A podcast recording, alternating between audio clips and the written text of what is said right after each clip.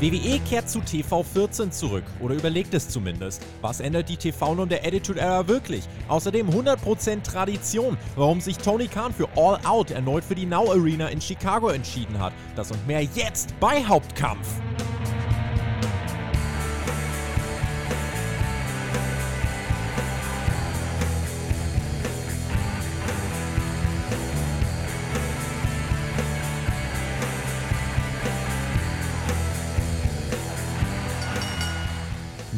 Dieser Woche haben wir, glaube ich, alle Farbe bekommen. Es war heiß, es wird kommende Woche noch heißer. Also legt einfach mal die Füße hoch und chillt mal ein bisschen. Und hört dabei Hauptkampf, euren Wrestling-Talk vom Spotlight Wrestling Podcast. Mein Name ist Tobias Enke. Freut mich, dass ihr wieder mit am Start seid. Wenn ihr unser Format unterstützen wollt, dann ist in dieser Woche große Like- und Kommentarpflicht. Wir arbeiten natürlich wieder eure Top-Themen der Wrestling-Woche auf. Ihr habt abgestimmt auf Patreon und ich werde da nicht allein drüber quatschen, sondern habe in dieser Woche wieder kompetente Unterstützung. Er ist äh, unter anderem ganz eng mit dem 5-Sterne-Chris befreundet und blickt gern über den Wrestling-Tellerrand. Außerdem auch Newsredakteur für Spotfight und war auch schon das ein oder andere Mal hier im Hauptkampf zu hören. Zum letzten Mal tatsächlich im Oktober 2021. Das ist verdammt lang her. Das ändern wir heute, deswegen freue ich mich auf Jill. Moin! Moin, ja, ich freue mich auch mal wieder hier am Start zu sein, ähm, nach ja, knapp acht Monaten jetzt mal so ein Podcast-Comeback zu geben. Ja. Und ähm, ja, freue mich über die interessanten Themen, die wir heute anschneiden werden. Wir haben gerade schon davor geredet, es ist quasi äh, dein Podcast-Comeback, aber irgendwie auch so dein, dein letztes, äh, dein letzter Schlussakkord, weil für dich geht es dann in Urlaub, ne? Genau, für mich geht es ab äh, Dienstag in Urlaub und ich dachte, wäre doch ein runder Abschluss vorher nochmal hier beim Hauptkampf-Podcast vorbeizuschauen. Perfekt. Also auch an alle, die uns im Urlaub hören. Ich weiß, dass manche uns Schirmchengetränk schlürfend am Pool hören. Auch an euch wünschen wir äh, natürlich einen happy Hauptkampftag und hoffen, dass wir die nächste Stunde schön mit Wrestling-Inhalten für euch füllen können. Ähm, bis zum Hauptthema, was ihr natürlich äh, gewählt habt, erwartungsgemäß, äh, wo es jetzt um PG und TV14 geht, haben wir auch schon gesagt, Jill. Ne? Es war eher eine, war eine ruhigere Wrestling-Woche dieses Mal. Ja, im Vergleich zur Vorwoche auf jeden Fall, würde ich sagen. Ähm, Trotzdem ist vor allem jetzt mit diesem TV14-Thema doch nochmal ein bisschen Brisanz reingekommen. Ich denke, da gibt es auf jeden Fall ein bisschen Gesprächsbedarf und äh, ich hoffe, dass wir das ein bisschen aufarbeiten können jetzt. Das werden wir jetzt tun. In unserem ersten Blog, du hast mich schon darauf aufmerksam gemacht, bei SmackDown, Pat McAfee hat gesagt, ja, äh, noch nenne ich dich Duschback, bei TV14 könnte ich dich anders nennen, Corbin, denn äh, TV14 ist das, was bei WWE wohl kurz vor der Rückkehr steht. Wir können mal kurz auf eine Meldung schauen, die äh, auf unserer Website spotlight.de im Laufe der Woche erschienen ist. WWE bald nicht mehr PG-rated, wie Andrew Zarian berichtet, wird WWE ab dem 18. Juli nicht mehr PG-rated, sondern TV14-rated sein. Das bedeutet, dass das Programm äh, Gewalt, kurze Kraftausdrücke, Nacktheit und Drogenkonsum enthalten darf. Eltern werden gewarnt, dass dass der Inhalt für Kinder unter 14 ungeeignet sein könnte. Inwiefern sich diese Veränderung in den Shows widerspiegeln wird, bleibt abzuwarten. Mittlerweile gibt es ein Update. Äh, WWE hat intern etwas zurückgerudert. Diese Nachricht, die da durchgesickert ist, das ist wohl versehentlich gewesen, denn eigentlich war das noch gar nicht so finalisiert mit dem TV-Sender. Es soll also nicht direkt am 18. Juli losgehen. Äh, ist jetzt noch nicht 100% sicher, ob WWE das jetzt wirklich durchzieht, aber der Kommentar von Pat McAfee so, ja, noch nicht, lässt zumindest darauf schließen, ja, da arbeitet man trotzdem schon noch dran. Also wir spekulieren jetzt hier so ein bisschen, wollen aber einfach so ein bisschen auch gucken, was würde das denn letzten Endes verändern? Wir gucken einfach mal oder fangen mal so an. Wie groß hast du denn überhaupt die Grenzen empfunden, die WWE mit PG gesetzt worden sind? Hast du dir gedacht, oh, jetzt zum Beispiel bei SmackDown, gab es irgendwas, wo du dir gedacht hast, boah, naja, wenn es jetzt TV 14 geben würde, dann wäre die Show eine bessere gewesen? Also ich fand es bei SmackDown jetzt schon ein bisschen auffällig, weil eben McAfee ja zum Beispiel Douchebag ge äh, gesagt hat und ich habe auch das Gefühl gehabt, die letzten Wochen, jetzt wo diese Meldung rauskam, wurde der Wortschatz doch hier und da mal so ein bisschen vulgärer, ähm, was jetzt vor, sagen wir mal, zwei, drei Jahren oder noch länger jetzt vielleicht her nicht so der Fall gewesen wäre. Und Vielleicht ist das ja so dann der Trend, den man jetzt so ein bisschen gehen möchte und vielleicht ist das so ein bisschen Andeutung in die Richtung gewesen. Äh, wenn wir jetzt zurückschauen, ja, auf ähm, vor 20 Jahren oder beziehungsweise auf 2008, wo diese PG-Era ja wirklich dann eingeführt wurde, glaube ich, dass man natürlich, ähm, wenn man sich das Produkt anschaut über mehrere Jahre, damals und heute äh, schon große Grenzen sieht. Ich meine, das hat teilweise mit der Ausrichtung des Formats zu tun, Teilweise natürlich auch mit der Gesellschaft. Einige Dinge haben sich geändert. Ich meine, wir brauchen uns nur das Frauenbild anzuschauen, das es vor 20 Jahren gab und wie das jetzt Bra ist. and Panties. Ne? Also da hilft auch kein TV14. Ich glaube nicht, dass wir dazu jemals zurückkehren werden. Gut so. Äh, aber ich glaube, was es so ein bisschen ähm, zusammenfasst, ist, ich habe die Meldung, als sie kam, direkt äh, Chris weitergeleitet. Mhm. Und das machen wir eigentlich nur, wenn irgendwie was ist, wo ich denke, wow, so das ist teilenswert, das hat irgendwie einen Impact. Und auf mich Mhm. hat diese Meldung irgendwie doch so einen Impact gehabt, weil ich mir, glaube ich, erhoffe, dass man dadurch vielleicht ähm, ja Vorteile daraus ziehen kann oder dass Mhm. WWE vor allem mit dem Produkt, was sie vermarkten möchten, mit dem, was sie anbieten, daraus vielleicht so ein bisschen Kapital schlagen kann. Dann bin ich sehr gespannt auf unsere Diskussion hierzu. Ich kann meinen Punkt relativ kurz machen. Äh, ich glaube, dass sich äh, fast gar nichts ändern wird, tatsächlich. Aber das hat, äh, hat diverse Gründe. Ich habe auf unserer Website spotfight.de auch vor, boah, das muss mit, es war 2018 sogar, noch vor AEW, habe ich einen Artikel geschrieben, wo ich mit äh, TV14 und PG, wo ich das verglichen habe. Und damals, es war so eine Phase, in der es darum ging, dass ganz viele gesagt haben, boah, WWE wäre so viel besser, wenn das jetzt TV14 wäre. Und dann bin ich da auch einfach mal Shows, glaube ich, durchgegangen und auch Segmente durchgegangen und habe einfach mal geguckt, okay, was würde es denn jetzt letzten Endes verändern? Wenn wir jetzt in diesem Podcast von PG auf TV14 gehen würden, könnte der Jill zum Beispiel nicht nur sagen, Tobi, ich finde deine Podcast doof, der dürfte sagen, Tobi, ich finde deine Podcast scheiße. So, das ist wahrscheinlich beim ersten Mal so, oh, hat er nicht gesagt. Äh, wobei andererseits, ich glaube, wir sind generell ein TV14-Podcast eher als ein PG-Podcast. Aber einfach nur, um euch mal zu zeigen, also TV14 heißt jetzt nicht, dass man nur direkt äh, die allerkrassesten Beleidigungen raushauen wird, sondern äh, wir haben es ja mit AEW. Also AEW darf zum Beispiel äh, als TV14, da darf natürlich viel geblutet werden. Da gibt es schon den einen oder anderen, der sagt, ja gut, ist auch nicht mehr so besonders, weil es jede Woche passiert. Und es darf sowas wie Shit gesagt werden. Jade Cargill zum Beispiel, jedes Interview mit Tony Schiavone beginnt sie mit Cut the Shit. Ist die Gefahr durchaus auch groß, dass vielleicht WWE jetzt mal ein, zwei Wochen, wenn das dann kommt, auf den Putz haut und es sich dann aber relativ schnell äh, normalisiert und dass das gar nicht mehr als so große Sache wahrgenommen wird? Möglich ist das, nur das Ding daran ist, ich habe mir die Frage gestellt, warum macht WWE das überhaupt? Also sie haben ja keinen wirklichen Grund dazu. Also wenn sie nichts verändern wollen, ja, warum geht man an diesen Schritt? Also sie sind ja nicht irgendwie in einer Lage, wo sie gezwungen sind dazu, diesen Schritt zu gehen. Ich meine, äh, wenn wir uns die Zahlen anschauen, WWE ist einfach so Gewohnheit und so Mainstream, dass auch AEW mit einem ja doch besseren Produkt es aktuell nicht schafft, da in den Zahlen vorbeizuziehen. Natürlich kommen sie ran, aber ich glaube nicht, dass dieser Schritt jetzt irgendwie gezwungen ist so und deshalb habe ich mir halt vor allem die Frage gestellt, okay, wenn man diesen Schritt jetzt gehen möchte, dann muss sich doch auch grundlegend ein bisschen was zumindest verändern. Also ich stimme dir schon zu, ich glaube nicht, dass, dass wir hier ein komplett neues Produkt sehen werden. Ähm, aber wenn man dann gar nichts ändert, dann frage ich mich, was hat dieser Schritt dann im Endeffekt bezweckt? Die Frage, die man sich ja auch stellen muss, wir waren jetzt bei SmackDown. Ähm, wenn wir uns mal irgendwie an richtig geile Smackdown-Jahre erinnern, also pff, wir können da jetzt ganz weit zurückgehen, damals die Ära mit äh, The Rock, das war ja relativ am Anfang eine Ära.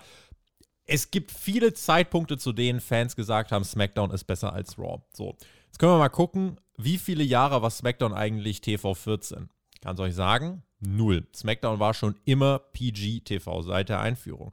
Und meine Auffassung ist tatsächlich einfach, ein TV-Produkt kann gut sein, auch als PG. Es braucht TV14 ganz einfach nicht, weil die Art und Weise, wie WWE Geschichten erzählt, eher das Problem ist. Also, dass das äh, Booking, das Booking hat an sich einfach eine viel größere Auswirkung äh, darauf, wie eine Show ist.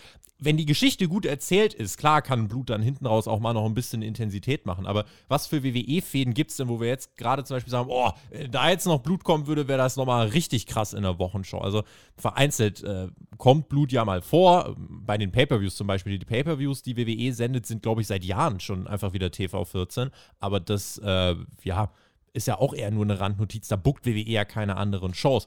Das heißt, man muss sich wirklich fragen, was für Elemente sind jetzt zulässig, die die Show deutlich besser machen können. Und ich weiß nicht, also bringt es, was für einen großen Impact würde es für dich haben, wenn jetzt Asuka und Becky Lynch bei ihrem 15. Main Event nacheinander bluten? So, ich finde das Booking dann zum Beispiel immer noch repetitiv.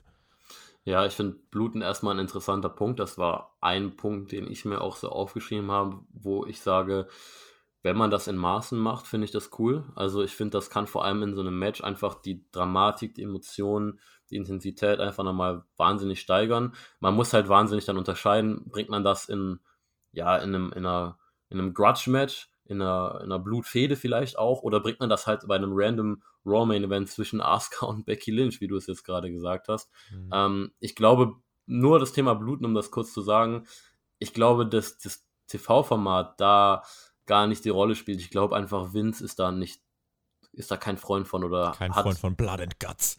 Ja, irgendwie hat er da eine, eine Ablehnung zu entwickelt. Ähm, ich weiß nicht, ich habe auch schon Stories gehört. Ähm, ich weiß gar nicht, bei Talk is Jericho war es, glaube ich, wo Chris Jericho mal erläutert hat, dass Batista und er sich zu einem ähm, Blade-Job quasi entschieden haben während dem Steel Cage-Match, der nicht geplant war. Und ich glaube, äh, Vince hat anschließend gedroht, beide zu feuern. So, also ähm, ich glaube. Warum habe ich jetzt gerade Roman Reigns vor Augen, wie er bei WrestleMania blutüberströmt mit Brock Lesnar catcht?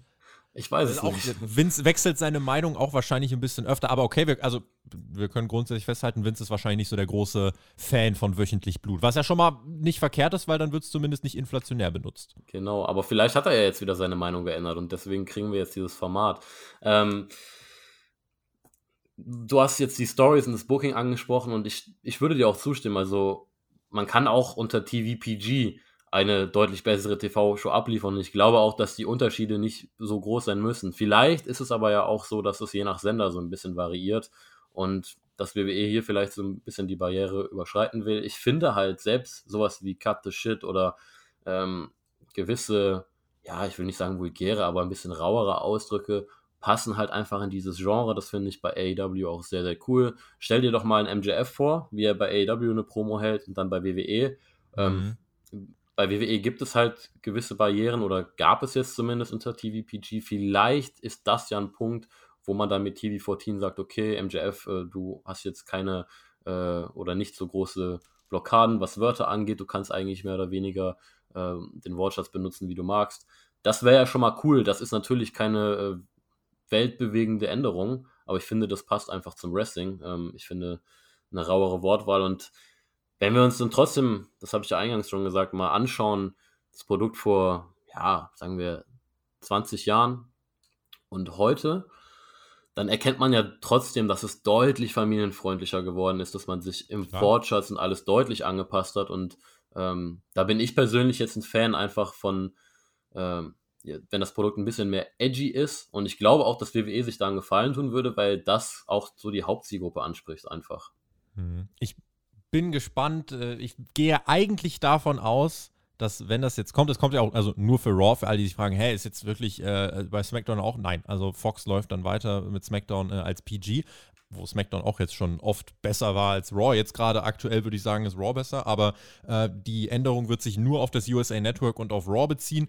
Was genau die Hintergründe sind, das wissen wir äh, auch noch nicht. Also was die Motivation für WWE ist, vielleicht will man Cody Rhodes äh, jede Woche bluten lassen. Ich habe keine Ahnung.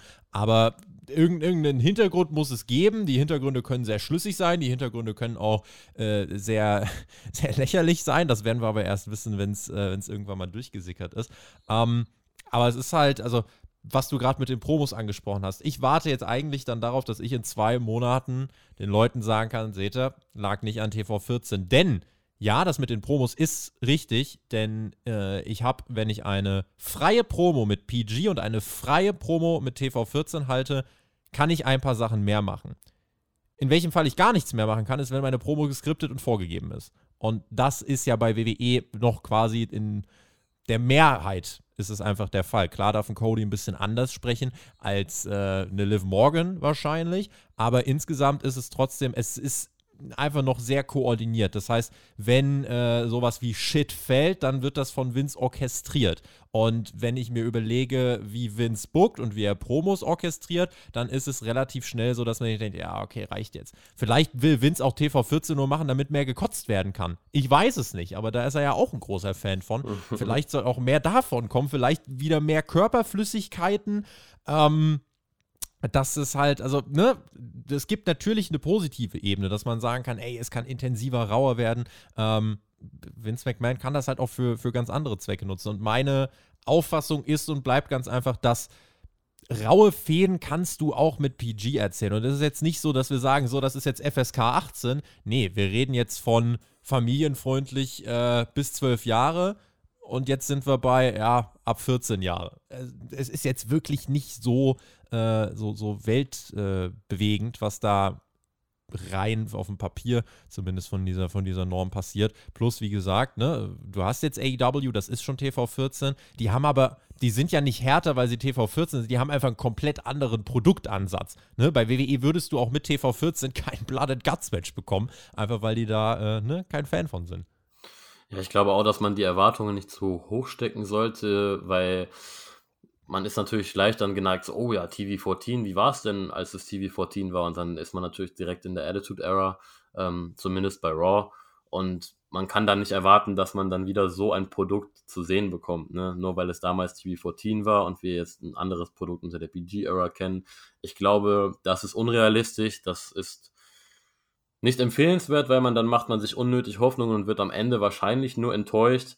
Ähm, ich glaube, was ich mir erhoffe von dem Ganzen, ist, dass man vielleicht äh, ja, das Produkt ein bisschen mehr anpasst an vor allem Leute wie mich, ähm, die ja, einen gewissen Wortschatz, eine gewisse Intensität oder vielleicht auch hier und da mal Blut auf jeden Fall cool finden im Wrestling.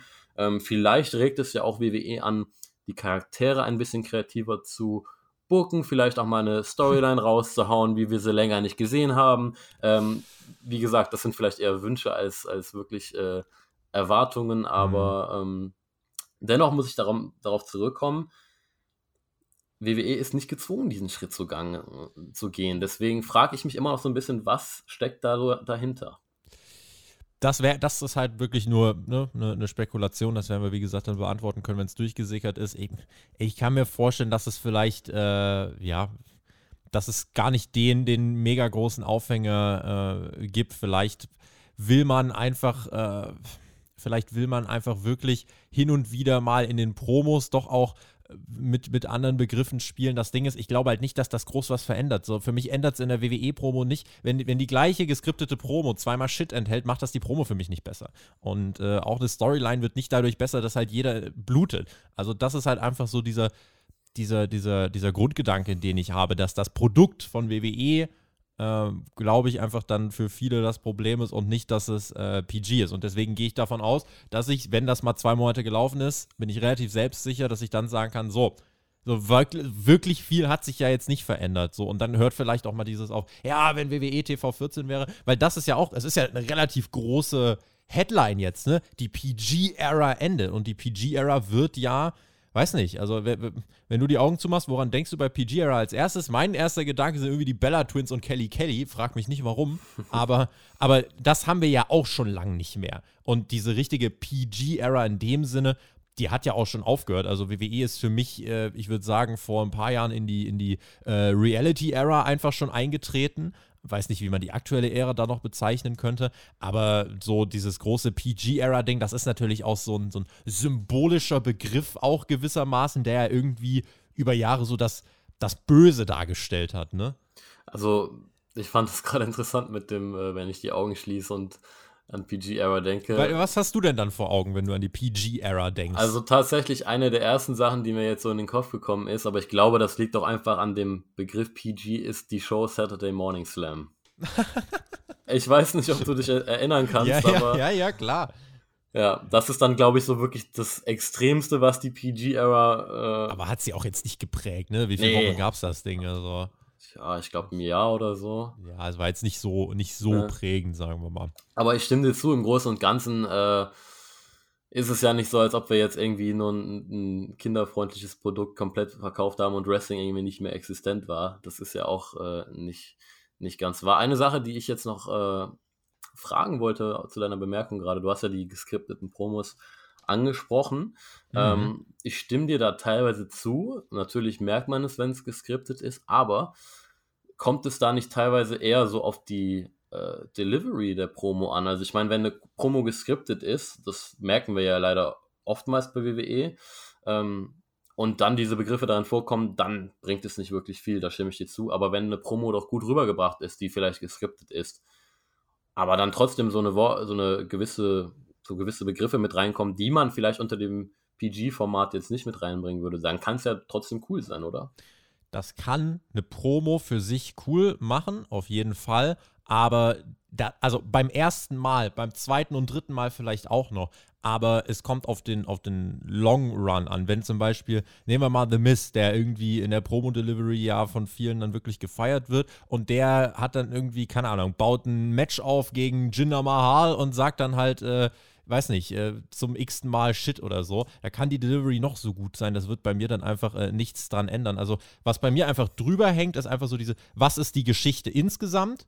und kann oder ist die Geschichte so gut erzählt, dass dieser Kraftausdruck das für mich jetzt nochmal auf eine persönlichere Ebene bringt. Und da muss ich sagen, ist es bei WWE Stories einfach so, Ausnahmen bestätigen die Regel, äh, ist es bei WWE-Stories einfach so, dass sie für mich nie dieses Level erreichen, wo ich sage, boah, das ist so eine persönliche, bittere Rivalität, da macht das für mich jetzt einen großen Unterschied. Vielleicht bin ich da auch einfach zu abgestumpft. Ich sag dir ganz ehrlich, bei AEW machen diese ganzen Kraftausdrücke für mich gar nichts mehr her. Bei, für mich macht das überhaupt keinen Unterschied, ob Jade Cargill jetzt sagt, cut the shit oder nicht. Äh, wichtiger ist die, die Story, die man da insgesamt erzählt. Auch eine Thunder Rosa ist egal, ob die jetzt äh, flucht oder nicht. Äh, Fakt ist, sie ist für mich kein guter Women's Champion, weil die Storylines nicht stimmen. Also bei mir sind einfach viele grundlegendere Sachen viel mehr Voraussetzungen dafür, dass was gut ist, als die Tatsache, ob da jetzt Shit gesagt wird oder nicht. Und ich gucke da wirklich immer auf SmackDown, was äh, gerade irgendwie so in den Jahren, ich weiß nicht, wo, als ich angefangen habe, 2008 bis 2010 oder so, ja, muss ich sagen, hat mir das eigentlich wirklich gut gefallen. Auch wenn du dir überlegst, was hat WWE damals für eine Story mit CM Punk und John Cena erzählt, ja, ähm, 2011. Für mich immer noch die krasseste Storyline aller Zeiten. Ist alles unter PG passiert, war trotzdem das großartigste, was WWE für mich in den letzten 10, 15 Jahren gemacht hat. Und da braucht es auch keine Kraftausdrücke oder krasse Beleidigung, sondern da braucht es einfach nur dieses ganz Persönliche, ja, wie CM Punk zum Beispiel damals ganz persönlich auf Vince McMahon eingegangen ist. Der hat nicht gesagt, äh, hier du ver piep, piep, sondern er hat gesagt, hier, I'm the voice of the voiceless und du hast den entlassen, den entlassen, den entlassen. Das waren die Sachen, die damals wirklich krass das Ganze aufs nächste Level gehoben haben. Nicht die Beleidigung. So. Es wird Fälle geben, ne? Da, äh, wenn, wenn, keine Ahnung, Cody Rhodes zurückkommt in einer herzergreifenden Promo äh, irgendwie dann gegen, gegen Seth Rollins und dann haut er nochmal am Ende einen Kraftausdruck raus. Ja, das wird nochmal so einen Wow-Effekt erzeugen, aber das kann er auch nur ein, zweimal machen. Ab dann ist so, ah, Cody hat wieder dies und das gesagt. Und das ist einfach das, wo ich dann so ein bisschen auf die Bremse trete und sage, ey, TV14 ist da jetzt echt nicht die, äh, ist da jetzt echt nicht das, was diese PG-Ära ja, komplett ins andere wenden wird. Also es geht, ist jetzt nicht so, dass wir eine TV14-Ära gehen und äh, WWE jetzt wieder einen Wrestling-Boom auslöst. Und wenn, dann hat es nichts mit TV14 zu tun, sondern damit, dass WWE einfach das Produkt besser macht. Und das ist, finde ich, nicht so eng an die TV-Norm gekoppelt, wie manche das denken. Ja, da bin ich bei dir. Da bin ich bei dir. Also wir reden ja hier vor allem auch über Details. Also die, Richtig. die Grundvoraussetzung ist natürlich ein gutes Produkt und eben dann solche Details im richtigen Kontext zu benutzen und nur gezielt einzusetzen. Ich glaube, dann kann es cool sein. Also wenn ich jetzt ja. ähm, dein Beispiel mit CM Punk und John Cena rannehme, hast völlig recht. Also da war es auch gar nicht nötig. Das hat seinen Zweck komplett so erfüllt, wie man es erzählt Match hat. kein Blut, ja, um, wenn man ja. das noch weiterführen will. Aber als Gegensatz jetzt zum Beispiel, wenn wir uns die Promo von MJF anschauen vor ein paar Wochen, also seine letzte Promo, Klar. da hat es meiner, meines Erachtens nach die Promo aufgewertet. So, Voll. Ne? Also es gibt dann Kontexte, wo, wenn man das da verwendet, dann wertet das schon auf. Und, ja. äh, aber wir reden natürlich von Details. Wenn die ganze Story um MJF nicht so gewesen wäre, dann hätte er damit noch so vielen wohl gern Begriffen um sich schmeißen können, dann, ne, dann hätte das auch nichts bewirkt. Richtig. Schreibt uns gern auch eure Meinung dazu in die Kommentare. Sagt ihr, er ist totaler Quatsch mit TV14? Äh, doch, da wird es jetzt besser. Oder sagt ihr, na, nee, ich glaube auch nicht, dass das den ganz großen Effekt haben wird. Also ich bin da sehr gespannt, wie es in unserer Community aussieht. Also denkt dran, Like- und Kommentarpflicht und kommt ja doch gern nach und schreibt uns was zu diesem ersten Themenblock. Wenn wir jetzt schon bei AW waren, äh, machen wir weiter. Wir reden nicht ganz über MJF. Ich glaube, eine Hörerfrage kommt nachher dazu. Aber wir sprechen über All Out. Das ist nämlich jetzt offiziell angekündigt. Es wird wieder Labor Day Weekend, also das erste Septemberwochenende. Es wird der Sonntag, 4. auf den 5. ähm, also der Nacht von Sonntag, dem 4. auf Montag, den 5. September, findet All Out statt. Einen Tag nach WWE Clash at the Castle. Da war ja auch immer noch so ein bisschen die Überlegung, boah, äh, macht AEW jetzt trotzdem sein Pay-Per-View ganz normal? Ja, sie machen ihn. Und sie machen ihn wirklich ganz normal, denn die Arena wird auch dieselbe sein. Es wird wieder die Now Arena in Chicago. Es ist schon krass, wie viel AEW in Chicago veranstaltet. Ich sag euch gleich schon mal, was man alles verkauft hat, und da werdet ihr euch denken, ja, dann würde ich es auch so machen. Aber erstmal, was du, was du von dem Announcement enttäuscht, als es hieß, ja, wir sind wieder in der Now Arena, wieder nur in An- und Abführungszeichen 10.000? Enttäuscht würde ich nicht sagen. Also erstmal freue ich mich wahnsinnig als Wrestling-Fan auf dieses Wochenende. Ähm, ich habe mir den Montag schon freigenommen tatsächlich. Geht gar nicht anders. ja, also das äh, dürfte spaßig werden.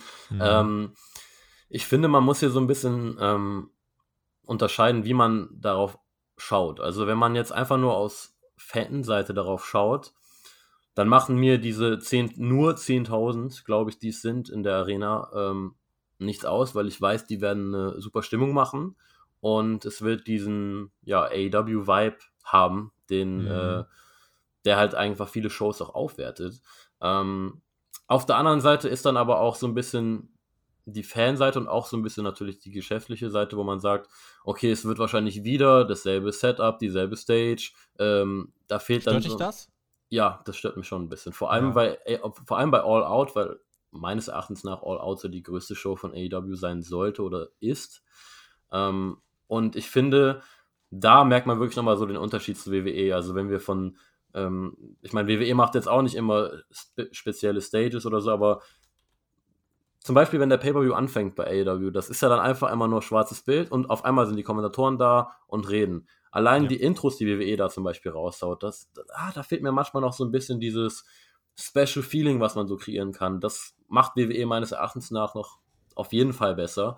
Mhm. Und da würde halt vielleicht auch mal eine andere Location, ein anderes Setup ähm, natürlich auch dazu beitragen. Und natürlich, wenn man geschäftlich noch schaut, könnte AEW natürlich auch mehr Tickets verkaufen. Ne? Also mhm. ähm, sie könnten mehr Tickets verkaufen, mehr Leute vielleicht dann auch begeistern und sich so natürlich auch noch ein bisschen größer machen. Ähm, ich glaube halt einfach, dass man da auf die Tradition so ein bisschen setzen will und eher auf die AEW-Fans schaut, die man schon hat, als auf die, die man dazu gewinnen könnte.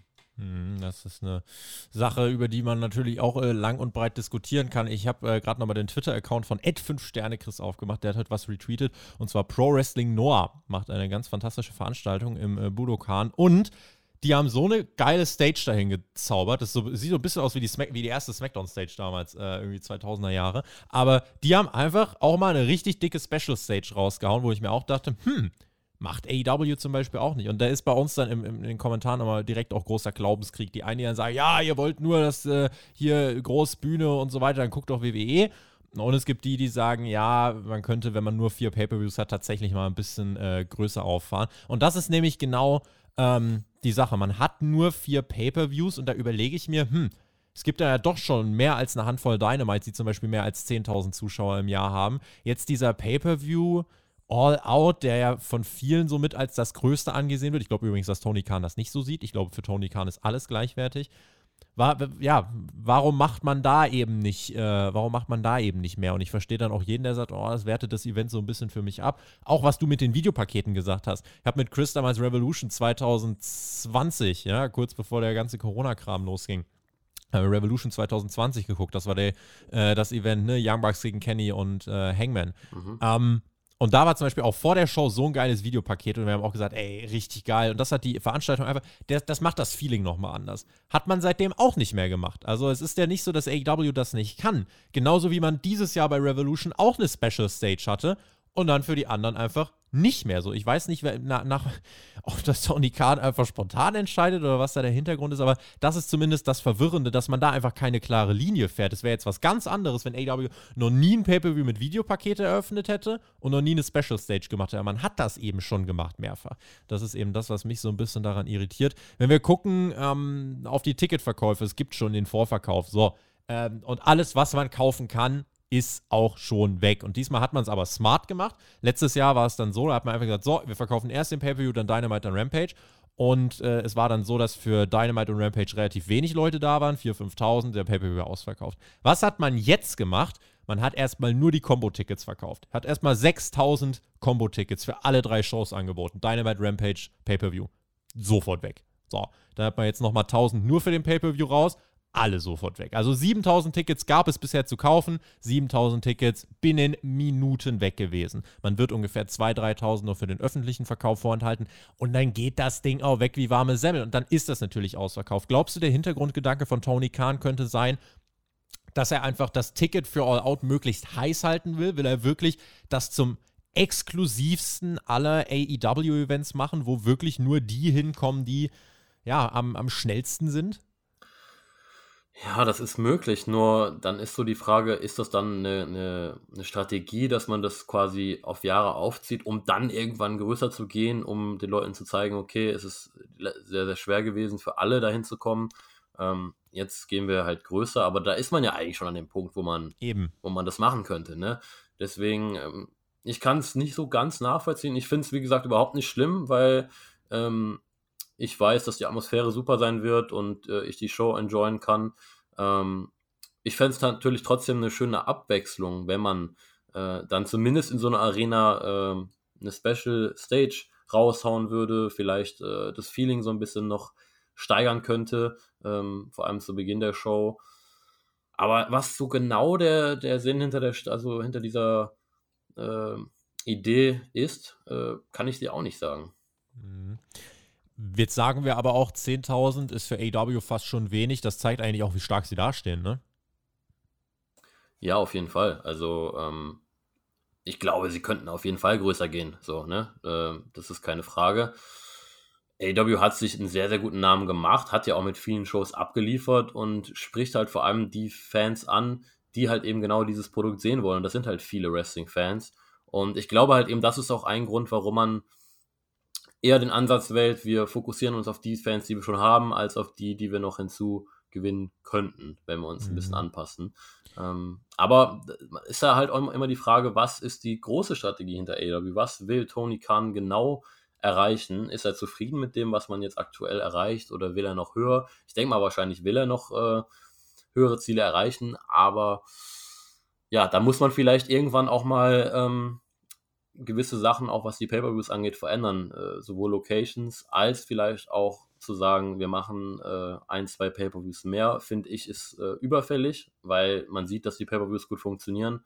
Mhm. Ähm, und ich finde es auch irgendwie angenehmer als Fan, ich weiß nicht, wie das bei dir ist, ähm, wenn Shows so ein bisschen auf eine große Show, äh, auf einen Pay-Per-View quasi hinarbeiten, als auf Klar. eine Weekly. Äh, mich stören zum Beispiel teilweise auch die Werbungen in den großen Matches dann hier und ja. da. Ähm, Deswegen fände ich cool. Also gibt sicherlich äh, Dinge, die man da mal in Zukunft verändern könnte. Ob sie es machen werden, das müssen wir abwarten.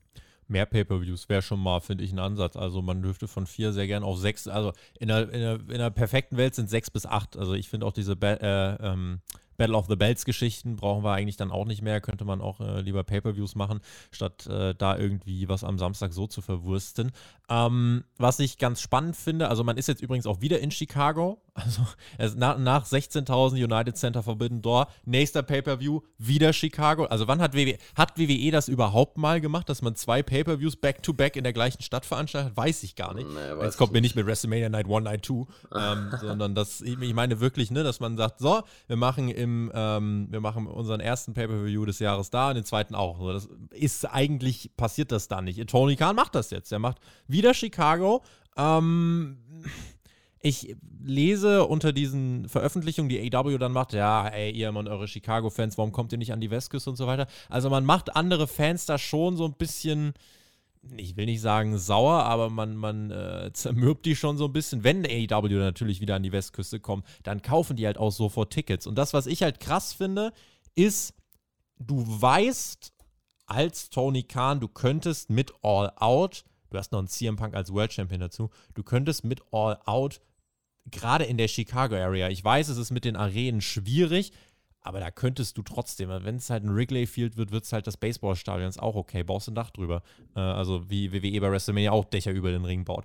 Ähm, aber dass man wirklich, dass man mal mit 30.000 Tickets oder so eine Ansage macht und zeigt, ey, guck mal, wie weit wir schon sind Jetzt gerade am selben Wochenende ist schon Clash at the Castle. Glaubst du, Tony Khan will da sich nicht in so einen Vergleich hineinbegeben, dass er äh, irgendwie 30.000 Leute zieht und äh, WWE dann mit den 60.000 im United Kingdom? Man kann das natürlich nur sehr schwer vergleichen, ne?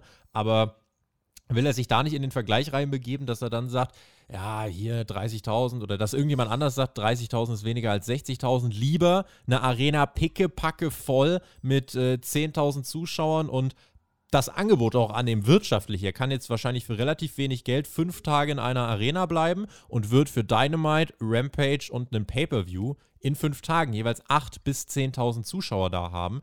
Ist das vielleicht auch ein Abwägen in diese Richtung? Ist schon gut möglich, ja. Wobei, dann muss man ja auch sagen, wenn er einfach nur diesen Vergleich aus dem Weg gehen möchte, dann hätte er ja auch einfach das Datum ändern können, der Show. Ne? Also, Absolut. Ähm, ist schwierig. Aber da sind ihm die Traditionen halt sehr wichtig, ne?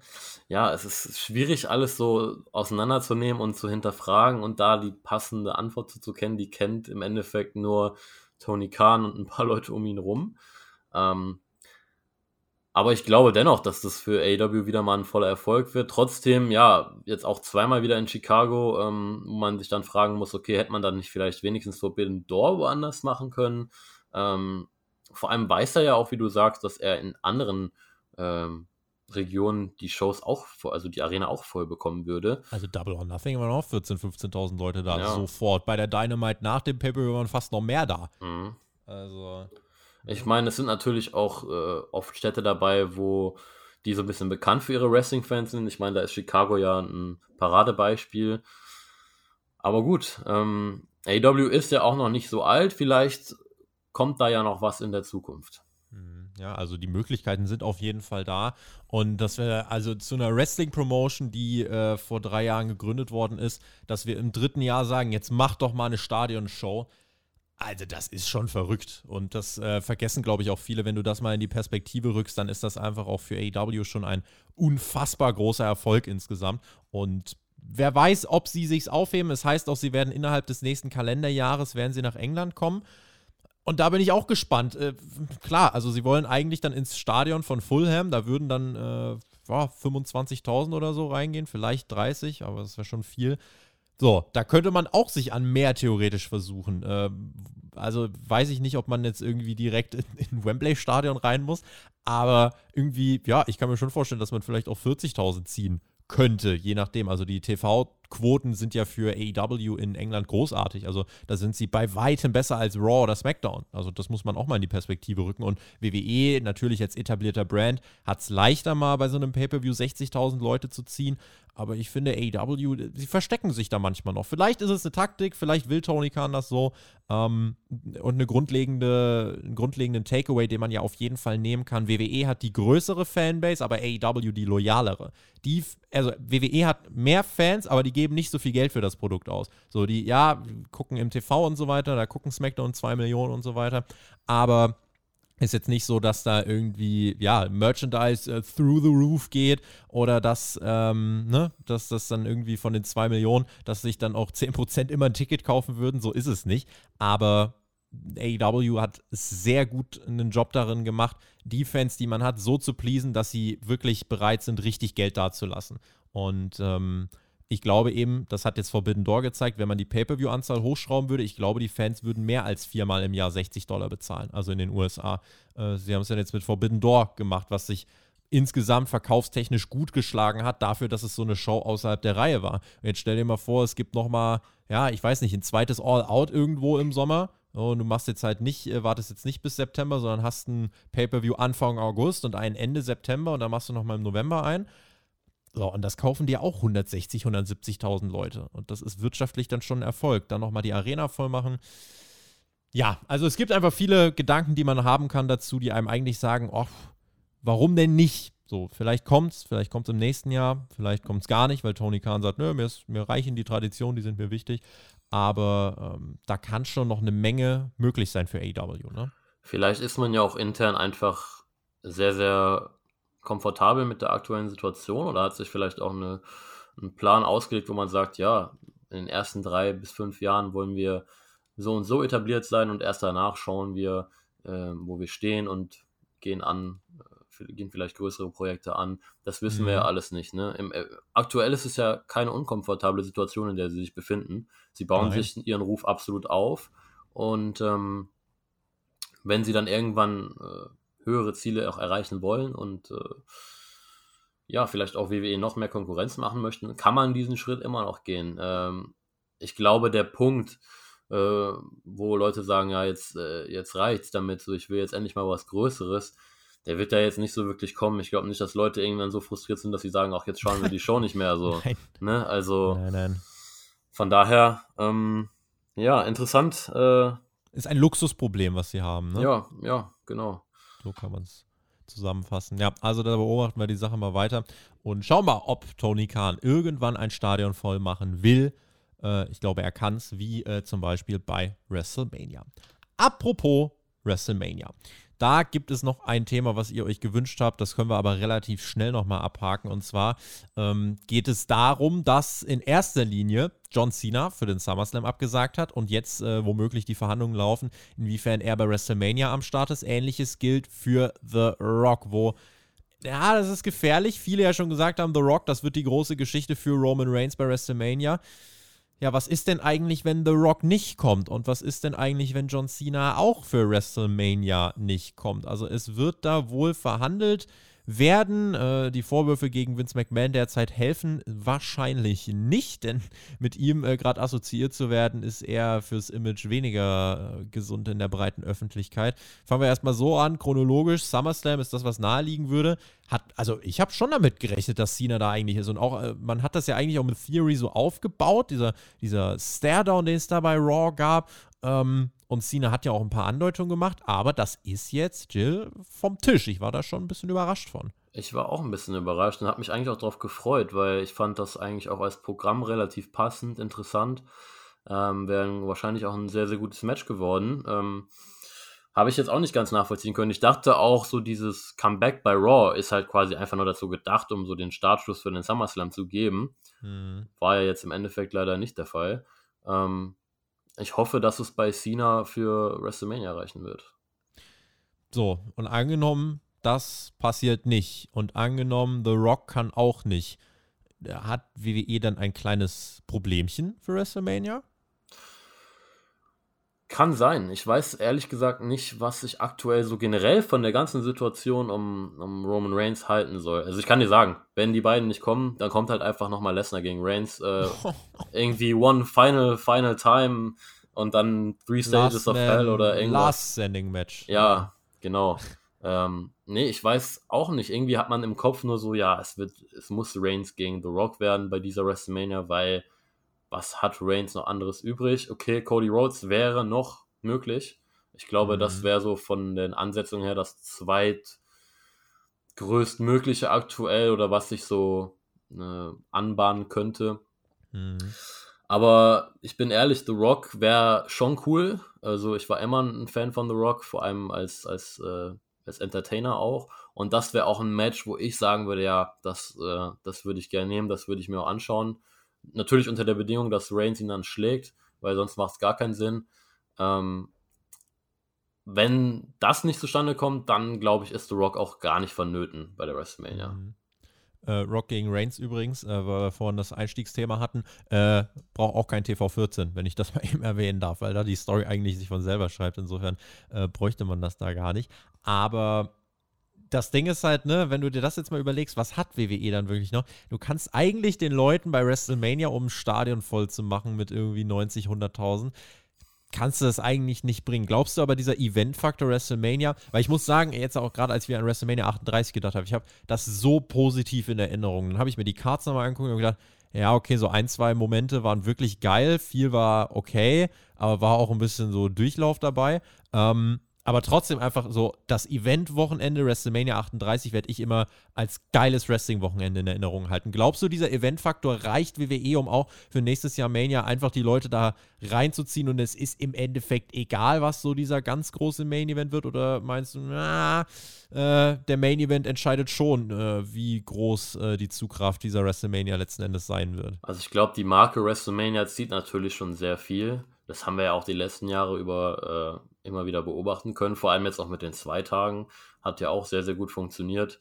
Ähm, dennoch spielt es vor allem natürlich für die Qualität und für, das, für den Spaß, den man bei der Show empfindet, eine Rolle, was da für Main Events am Start sind. Dieses Jahr war interessant, weil ich im Vorfeld dachte, so mit der Karte, mit den Namen, so, hm, hm ja, weiß ich nicht. Und im Endeffekt war ich auch sehr positiv überrascht. Also ich hatte bei Night One wirklich so viel Spaß, das hätte ich echt nicht erwartet. Ähm, mhm. Und wenn ich jetzt so, man, man, man schaut ja immer so ein bisschen voraus, was könnte denn so nächstes Jahr bei WrestleMania kommen? Ich finde, wenn man alles umsetzen kann, ist da schon sehr, sehr viel Potenzial dabei. Ne? Sagen wir mal, ein Rock ist am Start, dann hättest du mit Rock gegen Reigns ein gigantisches Match. Ich glaube, was übrigens auch nicht den Titel braucht, ne? Also nee. ganz wichtig, dann hast, hättest du auf der anderen Seite direkt äh, Cody Rhodes und Seth Rollins, das hast du eigentlich schon geschrieben. Das könnte dein Titelmatch bei WrestleMania sein im Main Event. Mhm. Ähm, und dann hast du auch noch Leute wie Edge, John Cena. Ähm, ich glaube, Pat McAfee kommt tatsächlich auch sehr gut an. Also den bringt man jetzt auch wieder beim SummerSlam. Ähm, ja. Du hast schon Möglichkeiten. Ähm, was dann im Endeffekt dabei rumkommt, das, das bleibt natürlich abzuwarten. Ich finde auch bei den Frauen hat man ja so ein bisschen man hat ja immer so dieselben drei, vier großen Namen, aber selbst da hat man noch so ein bisschen Spielraum. Also ich könnte mir da vorstellen, dass wir dann nächstes Jahr das Einzelmatch zwischen Ronda und Becky zum Beispiel bekommen und dann mhm. Charlotte und Bianca mal so ein großes Match. Also da ist ja schon noch Potenzial da. Mhm ich bin da auch sehr gespannt. Also, wenn man sich jetzt einfach mal so ein paar Fantasy-Booking-Gedanken macht über die nächste WrestleMania, man kommt da schon auf Matches. Äh, die muss WWE eigentlich auch nur noch erzählen. Dennoch würde diese Mania wirklich nur dann richtig groß werden, wenn du wirklich Banger-Main-Events hättest. Und da wäre Cody gegen Rollins, ist definitiv einer. Aber du brauchst einen einen wie The Rock oder so, das wäre schon nochmal krass. Oder du brauchst jemanden wie äh, dann eben doch einen John Cena. Jetzt dieses Jahr hat WrestleMania auch viel von Stone Cold Steve Austin gelebt. Das muss man, mhm. muss man schon äh, ansprechen, dass das natürlich, also Stone Cold Steve Austin und der Undertaker hat jetzt zwar nichts mit der Mania an sich zu tun gehabt, aber war zum Beispiel Teil einfach dieses Event-Feelings fürs Wochenende, weil es war ja nicht nur das WrestleMania-Wochenende, es war auch das Wochenende, in dem der Undertaker äh, in die Hall of Fame eingeführt worden ist. Und sowas braucht WrestleMania in meinen Augen, um wirklich diese magische Atmosphäre zu kreieren, weil dann ansonsten sitzen alle da und sagen, ja, war, war, war okay, aber irgendwie hat so dieses gewisse Etwas gefehlt. Ähm, deswegen bin ich da gespannt und äh, es wäre in meinen Augen schon ein Verlust, weil ein The Rock und ein Cena sehr essentiell wären. Da müssen wir jetzt vielleicht noch das als Abschlussfrage stellen, wenn ähm, das mit Vince McMahon sich bis dahin weiter zuspitzt und das ist ja eher gerade davon auszugehen. Glaubst du, dass dann äh, Auftritte von Leuten wie The Rock und John Cena bei WWE gar nicht mehr äh, denkbar sind? Oder wird das eher so laufen, Vince wird dann äh, vielleicht ganz zurücktreten und dann äh, können Rock und Cena sich weiter gefahrenlos mit WWE assoziieren lassen? Das ist tatsächlich auch was, was ich mich gefragt habe. Also vielleicht hat das ja auch so ein bisschen mit Cenas plötzlicher Absage für den SummerSlam zu tun. Mhm. Ähm, ich glaube, die Hoffnung intern ist so ein bisschen, dass das Thema abkühlt und ähm, bis wir dann bei hm. WrestleMania sind, dass die beiden dann sagen, ja, ähm, kein Problem. Vielleicht, ich meine, sie sind beide sehr, sehr close mit Vince. Ne? Vielleicht sagen sie auch von sich aus so, nee, äh, ist uns egal. Aber ich glaube mir vor allem, also ich glaube vor allem bei The Rock könnte das schon auch eine Rolle spielen. Ich meine, der Mann ist einer der ja, berühmtesten Menschen auf der Welt. Ähm, ja. ne? Das könnte schon eine Rolle spielen. Ja. Wir beobachten das mal weiter. WrestleMania ist jetzt tatsächlich noch ein ganzes Stück weit hin, aber wenn man sich da jetzt so ein bisschen Gedanken macht, äh, ist, schon, ist schon spannend, was da so sich abzeichnet oder vielleicht auch nicht abzeichnet. Und da müssen wir mal gucken, wie WWE das dann entsprechend lösen wird. Damit kommen wir zu euren Hörerfragen, die ihr stellen konntet unter patreon.com slash Spotify Podcast, wie immer für Hauptkampf. Und das hat unter anderem auch der Tim gemacht. Und äh, da hat der uns gefragt, wird WWE mit der Rückkehr zu TV14 mehr AEW-Stars anlocken können. Jill, glaubst du, also du hast jetzt MJF den Vergleich schon ein paar Mal gemacht, glaubst du, das könnte ein entscheidender Grund sein, dass die Stars sagen, oh, WWE hat jetzt auch TV14, das macht es noch wahrscheinlicher, dass ich vielleicht dort wieder ein Angebot unterschreibe? Also entscheidend würde ich nicht sagen. Ich glaube nicht, dass es entscheidend ist. Ich glaube, im, im Fall MJF zum Beispiel könnte es eine, einen sehr, sehr netten Nebeneffekt haben. Ähm, aber ich glaube, es braucht ein Grundinteresse eines Wrestlers, zu sagen, ja, ich kann mir vorstellen, zur WWE zu gehen, wenn man sich das grundsätzlich nicht vorstellen kann, weil man weiß, wie es bei WWE mehr oder weniger abläuft, ja, dann wird dieses TV14-Ding da jetzt auch nicht äh, das Pendel irgendwie auf die andere Seite schlagen und sagen, ja, jetzt kann ich es mir doch vorstellen. Also ich glaube, das ist eher Detail als wirklich so entscheidender Faktor. Same. Entscheidend bleiben weiter Faktoren wie Geld oder so, aber ob TV14 oder nicht, pff, das äh, ja, braucht ein Wrestler. Ein, ein Wrestler braucht kein TV14, um eine gute Story im Ring zu erzählen. Ähm, auch John Moxley. Es hat bei WWE nicht funktioniert, weil WWE nicht TV14 war, sondern weil WWE John Moxley nicht verstanden hat. Mhm. Und das äh, ist nochmal eine andere Geschichte. Loco fragt, wird WWE jetzt auch zeitlich später im TV ausgestrahlt wegen der Umstellung? Nein, also Raw wird weiter ganz normal 20 bis 23 Uhr laufen.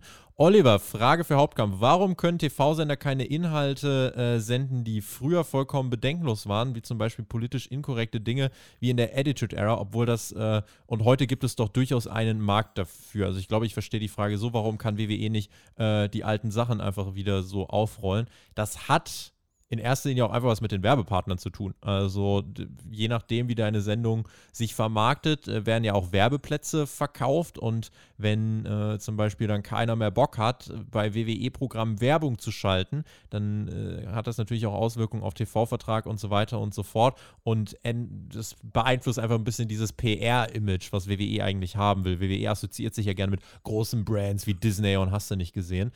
Da würde es jetzt, äh, wenn wir zum Beispiel an Brown Panties zurückdenken, Jill, das wäre kontraproduktiv, sollte man nicht zeigen. Ja, genau. So wie ich die Frage jetzt auch verstanden habe, ähm, ich habe jetzt direkt so ein bisschen an diese DX-Promo denken müssen. Ähm, ich weiß nicht, ob du weißt, welche ich meine, wo eigentlich alles zensiert wurde. Ähm, Gab ein paar. Ne? Oder wenn man jetzt auch wirklich auf das, äh, auf das äh, politische eingehen will. Man hat ja auch selber politische Interessen äh, innerhalb der Familie. Ne? Also hm. ich glaube, man möchte da einfach so politisch korrekt und äh, gesellschaftlich äh, korrekt wie möglich bleiben. Und das ist halt, glaube ich, der ausschlaggebende Grund dafür. Bei vs. Nitro sind wir gerade im November 1997. Wir sind da kurz vor der Survivor Series. Da läuft im Moment eine relativ große Rassismus-Storyline mit der Nation of Domination, die D-Generation X des Rassismus bezichtigt und D-Generation X macht sich nur lustig und sagt, Bret Hart war's. Äh, also das, die Kurzfassung davon. Bret Hart ist dann übrigens jetzt bei der Survivor Series äh, mit dem äh, famosen Screwjob auch ausgeschieden bei WWE. Aber da ist zum Beispiel das Thema Rassismus. Da ist irgendwie, also die Farbigen sind die Heels 1997. Also, ja. obwohl sie Dinge sagen, wenn man sich die heute anschaut und sich denkt, ja, äh, ist schon richtig eigentlich. Also, äh, das sollte man heute nicht einfach bedenkenlos äh, raushauen, denn das würde äh, sehr, sehr große Kritik auslösen, berechtigte Kritik, und die kann sich WWE gerade, denke ich, nicht zusätzlich leisten. Ja. Julian schreibt uns. Was glaubt ihr, wie lange wird Gunther seinen Titel halten und wer wird ihm diesen Titel abnehmen. Und dazu kommt, glaube ich, nochmal direkt eine andere Frage. Wo war es hier? Lightning Spartan hat uns noch geschrieben. Ich denke, ähm, hallo Tobi, hallo Jill. Ich denke, wir können uns derzeit nicht über das Booking von Gunther beschweren. Habt ihr trotzdem die Befürchtung, dass er mittelfristig auch in ein Comedy-Gimmick, wie zum Beispiel der böse Ausländer äh, à la Great Kali Wladimir Koslov, gebuckt wird? Wir können das mal versuchen, Jill, in einem Abwasch ähm, zu erledigen. Ich denke, wir sind beide mit Gunther, wir finden das ziemlich geil, was er da macht. Auch jetzt mit den Shops gegen, gegen, gegen Ludwig Kaiser, halt die Schnauze. Ja. Mhm. Äh, ist das noch PG? Weiß ich gar nicht. Aber da macht man, da macht man einen guten Job. Sieht jetzt gerade so aus, als wären die Offiziellen da sehr überzeugt von ihm, ne? Ja, finde ich auch. Also ich bin positiv überrascht äh, von der Umsetzung. Es ist auch nicht einfach nur so, ja, ähm, Gunther dominant, äh, squasht jede Woche irgendeinen Jobber sondern man, man bringt ja direkt so ein bisschen Charaktertiefe rein, äh, eben mit diesem, äh, diesen Jobs gegen Ludwig Kaiser und dass er halt Niederlagen nicht akzeptiert. Also es ist ein sehr, sehr interessanter Einstieg. Ich finde, es bräuchte dann halt jetzt wirklich ähm, mal eine große Fehde. Also wirklich sowas wie John Cena. Das wäre halt Wahnsinn. Das wäre super für ihn. Ähm, ich glaube, es wird ja jetzt erstmal Nakamura, was ja von der Ansetzung her auch cool ist. Wer ihn am Ende ablöst, schwierig zu sagen. Wenn man viel mit ihm vorhat, also mit Gunther, dann wäre es ja sogar optimal, jetzt die Story lang zu ziehen und vielleicht Ludwig Kaiser ihn irgendwann den Titel abnehmen zu lassen hm, und spannend. Gunther dann natürlich noch höher zu pushen, wenn man das denn vorhat. Mhm. Ähm, das wäre so eine mögliche Lösung von mir. Äh, ansonsten, ich, ich, erinnere mich so ein bisschen an den Rusev-Push von vor einigen Jahren der ja damals eigentlich auch relativ gut gestaltet war. Leider ist es natürlich danach ein bisschen den Berg runtergegangen. Ähm, aber das, was man aktuell macht, gefällt mir ganz gut. Wie gesagt, mehr Matches, äh, mehr TV-Zeit noch, wenn möglich. Und dann haben wir doch einen, einen interessanten Run als IC Champion. Wenn ich gerade so überlege, also pff, wenn ich etwas fantasiere, ich hätte zum Beispiel Bock auf Big E gegen Gunther und ein viel Good ja. Moment, in dem Big E den Titel gewinnt. Sowas wäre auch denkbar. Worauf ich jetzt weniger Lust hätte, wäre sowas wie Seamus. Matt Riddle wäre vielleicht noch denkbar. Es musste ja irgendeinen Face-Payoff geben. Äh, das ist so ein bisschen, das so ein bisschen die Sache. Wird er jetzt zu einem Comedy-Geek? Also man kann jetzt nichts zu 100% ausschließen. Äh, Im Moment sieht es aber ganz einfach nicht danach aus und ich glaube, das wird sich in den nächsten Monaten auch so nicht ändern. Das liegt einfach daran, dass WWE und die Entscheider, glaube ich, einfach wirklich sehr überzeugt davon sind. Die finden das, was er macht, das macht er sehr gut. Und solange jetzt keiner auf die Idee kommt, wäre ja lustig, wenn jetzt der böse Österreicher tanzen würde. Äh, solange diese Idee nicht kommt äh, und eigentlich gibt es gerade keinen Grund darauf zu kommen, dann ist das gut für ihn. Und er ist im TV platziert, er ist prominent platziert, ihn sehen jede Woche über zwei Millionen Zuschauer und er macht eine gute Figur. Er hilft dem Intercontinental-Titel wieder ein bisschen Prestige zu erlangen. Also sehr, sehr, sehr viele positive Takeaways. So, und da finde ich, können wir jetzt auch einfach mal das so an und für sich hinnehmen, können sagen, es gibt definitiv Möglichkeiten mit einem positiven Face-Payoff, wenn er den Titel irgendwann mal verlieren sollte. Aber Stand jetzt macht WWE einfach viel mit ihm richtig und ähm, ja, er muss sich eigentlich mit sehr wenigen Risiken erstmal beschäftigen. Ja. Nuto hat uns geschrieben. Meiner Meinung nach ist der Kurswechsel von WWE ein Versuch, Zuschauer wieder zurückzuholen. Man hat gesehen, was die Quoten bei der Konkurrenz sind. TV14 muss aber noch lang keine Änderung beim Booking oder der Qualität der Stories bedeuten. Wenn sich dort nichts ändert, bringt auch TV14 nichts. Meine Frage dazu: Können wir eurer Meinung nach wieder Wrestling wie vor der PG-Ära erwarten oder wird sich nicht viel ändern, außer dass es vielleicht mehr Blut und härtere Promos gibt? Nuto, deine Frage haben wir mit dem ersten Block, denke ich, ausführlich beantwortet, aber war spannend, deine Meinung dazu ähm, nochmal äh, noch zu lesen. Ähm, Genau, aber ich denke, da müssen wir nichts weiter zu beantworten. Gibt es alles im ersten Block. Kevin, wenn WWE und AEW heute einen gemeinsamen Pay-Per-View ankündigen würden, welche Matches würdet ihr euch wünschen? Oh Gott. Puh. Also da hätte ich jetzt ein bisschen Vorbereitungszeit gebraucht für die Frage. Das hätte ich auch gebraucht, aber äh, ich als äh, ganz gewiefter Moderator bin ja in der Lage, dir problemlos ein bisschen Zeit zu verschaffen und ein wenig nachzudenken, sodass wir uns wenigstens mal auf zwei, drei Matches äh, einigen könnten. Also, wenn wir jetzt mal WWE AEW nehmen, äh, auf sowas wie Kenny Omega gegen Roman Reigns, das hätte ich schon mal Bock nochmal zu sehen. So, Brian Dennis und Roman Reigns müssen wir zum Beispiel nicht machen, weil das kennen wir schon. Ähm, worauf hätte ich denn noch Bock. Ich schüttel mal einfach was anderes noch aus dem Ärmel. Ich hätte vielleicht auch Bock auf. Oh, AJ Styles Omega wäre auch krass. Ähm, dann gib mir mal noch irgendwie sowas wie Austin Theory gegen Ricky Starks. Und dann machst du noch ein bisschen, oh, was gibt's denn noch? Drew McIntyre gegen Powerhouse Hobbs oder so. Keine Ahnung. Irgendwie, finde ich, kannst du da viele Matches zusammenwürfeln, wo du weißt, die werden gut. Ähm, aber wenn ich, ja, irgendwas mit den großen Namen, hm.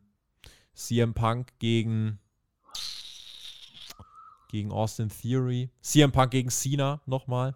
Es gibt halt einfach zu viel. Es gibt halt einfach viel. Lesnar gegen Omega. Hast du nicht gesehen? Also ganz, ganz viele Möglichkeiten. Ich hätte auch tatsächlich, glaube ich, als erstes Reigns gegen Omega gesagt, weil es so, okay, Omega ist jetzt lange raus, aber bis zu einem gewissen Punkt letzten Jahres einfach für mich die zwei größten Stars im Wrestling waren.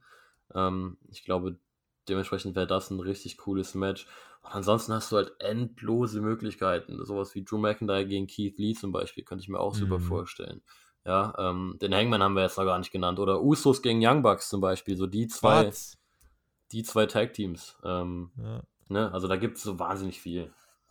Da gibt es ganz, ganz viele Möglichkeiten. Schreibt uns doch jetzt eure Dream Matches. Drei Dream Matches könnt ihr äh, uns gerne mal jetzt in die äh, Kommentare schreiben.